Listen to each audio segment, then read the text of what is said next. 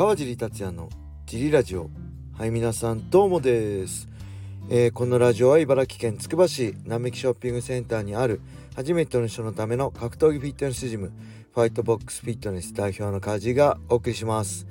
はいというわけで今日もよろしくお願いします。今日は一人で収録してます、えー、昨日木曜日はですね、えー、新たにファイトボックスフィットネスでトレーナーを務めてくれる岡田くんが初めてトレーナーとして参加してくれました。えー、19歳かな。全然すごい若いんですけどすごいいい子で、えー、ありがたかったです。これからもよろしくお願いします、えー、前のね藤原くんも伝統計てをやっててやっていたんですけど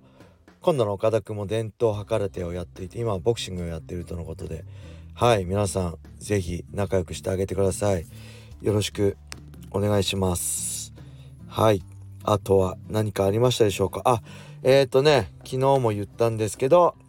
4月22日、えー、そして4月23日のねベラトール294ベラトール295、えー、ハワイ 2days 僕解説2日続けてやることになりました。2日目にはね堀口選手だったり渡辺香奈選手だったり菊入選手日本人選手は3人出るんで是非皆さん UNEXT でね月額料金の無料で見れるので是非応援してあげてください。はい。今日からね昨日からその解説の資料の勉強をもっぱらやることになります。だいたい試合まで2週間なんでで2大会なんでね結構急なんで頑張んないといけません。寝る暇を削ってやりたいと思います。いつもだいたい23週間で1大会ぐらいやるんで、えー、やっぱ半分ぐらいしかね時間がないんで頑張ります、えー、そして昨日、えー、ジム営業中に連絡があったんですけどありがたいことに他にも、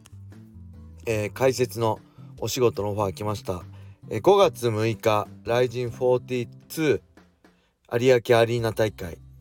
はいこちらの解説とえ6月24日のライジン43北海道大会、え、クレベル選手対鈴木千尋選手のメインイベントのこちらも、え、解説することになりました。よろしくお願いします。はいそんなわけで、えー、6月は多分その土曜日なんで金道具あれは多分小林さんにお任せすることになると思うので小野田さんとよろしくお願いします。まだ小野田さんに確認する前に小林さんが大丈夫ですって言ったんでオファー受けちゃいました。小野田さんこれ聞いてたら6月多分2324よろしくお願いします。はい。そんな感じで今日も行きましょう。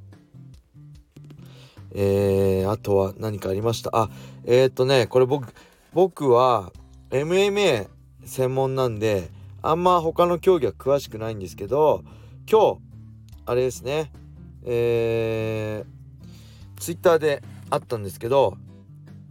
柔術の柔術界の希望とまで言われてたミカ・カウバウォンさん。が19歳でステロイドでアウトにストロステロイド検査に引っかかったそうですね。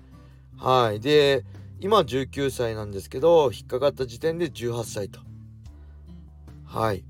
そしてまあこの父親がつきっきりで練習付き合ってたらしいのでまあ分かんないですけど子供がっていうよりも父親がそうさせてたのかなと思いつつまあ適当なことは言えないんでねこの辺はよくあの皆さん是非各自で調べてみてください。でこのステロイドについて今回はお話ししたいなと思ってます。でまあね日本人の感覚だとステロイドってねまあすごいやってはいけないことじゃないですかもうもちろんどこの国国でもスポーツやってはいけないんですけど結構ね国によって感覚が違うんですよ違うらしいんですよはい。でこれ僕はこれ JB スポーツの山田トレーナーに教えてもらったんですけどえー、これ何です町山智博さんっているじゃないですか。本とか出してる。あの人がね出してる本でこれ Amazon とかであるんでえー、アメリカは今日もステロイドを打つ USA スポーツ競争局って本があるんですよ。多分これだと思うんですよね町山さんの。何か町山さんの本でステロイドの本を勧められて当時僕、えー、海外で戦い始めた頃ちょっと前かな。うん。でそれ読んだんですけどこれがね結構僕たちからしたらびっくりする話が多くて、えー、ちょっとうろ覚えですいません。間違ってたらねあのごめんなさい。高校生とかでも普通に打つらしいんですよ。でスポーツじゃなくてなんかね勉強のために集中して勉強するためにそういうあのドーピングに引っかかるようなものを打ったりするって書いてあってあもう感覚が違うなみたいに高校生でもそんなことするんだ。しかもスポーツでもないのにと思ったのを覚えてるんで。もしこれねちょっと雑誌、まあの違かったらもう記憶が曖昧なんであれあれなんですけど興味があったら是非見てみてください。町山さんの「アメリカは今日もステロイドを打つ USA スポーツ競争局」っていうやつです。えー、Amazon のね、電子書籍でも多分600円ぐらいで多分買えると思うんでね、僕ももう一回買おうかな、あの、雑誌で買ったんですけど、紙でもう一回読もうかなと思ってます。はい。で、そこからですね、今日は、えー、これ前も話したんですけど、やっぱステロイドといえば映画、ね、あレスラーですよ。この話をもう一回前見た話をして僕も見直したんですけどね。この話まあ薬と紐づいて、まあ、往年のアスリートの切ない話になるんで今日はねそれを紹介したいと思いますせっかくなんで、えー、もし見たことある人もここでもう知ってる話しかしないんで切っていただいても大丈夫です。このねミッキー・ローク主演のレスラー、えー、80年代に、まあ、人気のプロレスラーだったランディ・ザ・ラム・ロビンソン。ねこれがミッキー・ロークです。が年老いて、えー、落ち目になってからもプロレスを続けてるんですよね。で必殺技はコーナーに登って、えー、肘を落とすランディ・ジャムなんですよ。ニックネームがザ・ラムなんでね。はい。ただ試合のギャラではね生活ができずスーパーでアルバイトしてます。はい。そして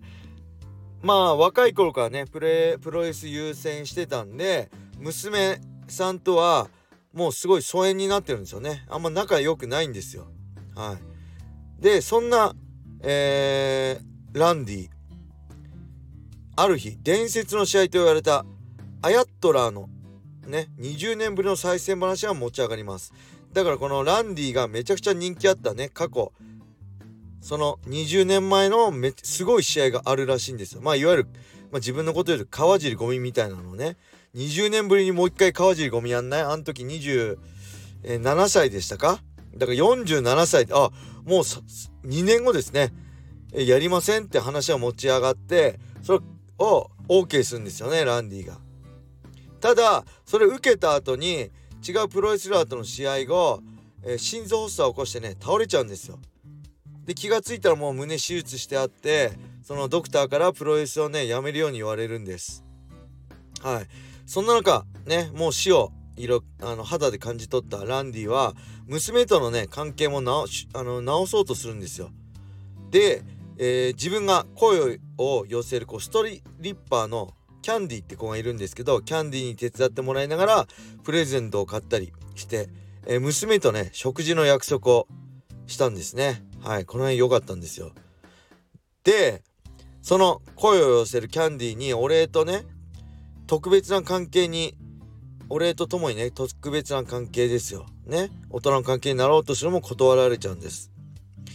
でそれがショックでバーに飲み行ったら見ず知らずの女を口説いてドラッグでねドラッグしながら、まあ、やっちゃうわけですよね。でも気づいたらもう時間過ぎてて娘とのね食事をすっぽかしちゃうんです。まあまたま娘との関係は最悪ですよね。でまあ、自暴自棄になっちゃってめんどくさい客とか、まあ、スーパーのね、えー、ランディだと気づか気づいた客に切れてバイトもねやめちゃうんですよ。でこの伝説の20年ぶりの試合川尻ゴミをねやっぱ受けちゃうんですよね一回また断ったんですけど心臓がダメだからって。で試合当日その声を寄せるキャンディーが会場に来てね心臓を心配して試合をやめさせようとするんですよ。でここからここからがねやっぱ僕見たのも往年年取ってからだったからねものすごい心に響いたんですけどこのねランディが言うんですよ。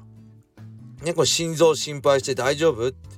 言うんですけど死んじゃうんだよ？って言うんですけどこのランディは俺にとって痛いのはね外の現実の方だと言うんですよ。であそこが俺の居場所だと。で、リングに上がって、リングの上でこれしかないってね、あの、改めて言うわけです。で、俺にやめろっていう資格があるのはファンだけだと。はい。そう言いながら試合をするんですよね。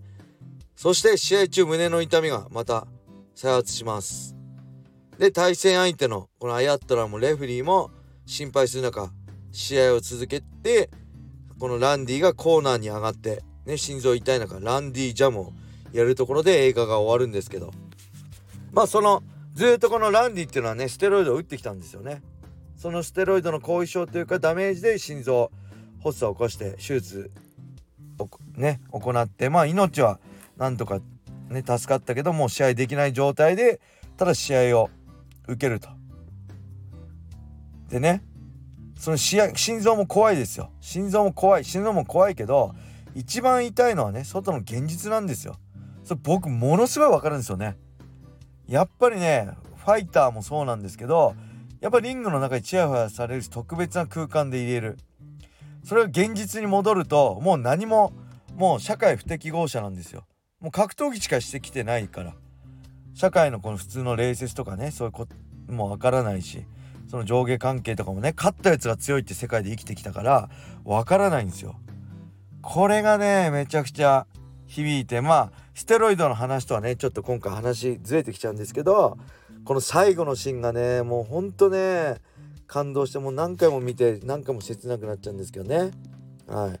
やっぱりこうね俺にやめろって言える資格あるのファンだけだってねこれも分かりますよね。やっぱり何も経験してない何もやってないやつにやめろって言われてもね響かないんですよ。まあ僕がこれ響いたのはやっぱファンじゃなくて家族ですよね。うん、嫁の心配する姿だったりね子供に心配かけたくないって姿で僕は踏みとどまってや、ね、こうやってやめることができて今はねファイトボックスフィットネスでみんなのお金楽しくジムできてますけどそうじゃない人もねたくさんいると思うんですよ。うん、だからねそういうの見てるとやっぱ僕もなんかうーんと思うとかね正直あるんですよね。はい。是非これ皆さん、えー、この町山さんの本とアメリカは今日もステロイドを打つ USA スポーツ競争局と共にねこの映画レスラー見てください。はい。そんなわけで今日はずっと終始映画レスラーの話は終わっちゃいました。すいません。よろしくお願いします。レターも引き続き募集しております。それでは皆様良い一日を。またね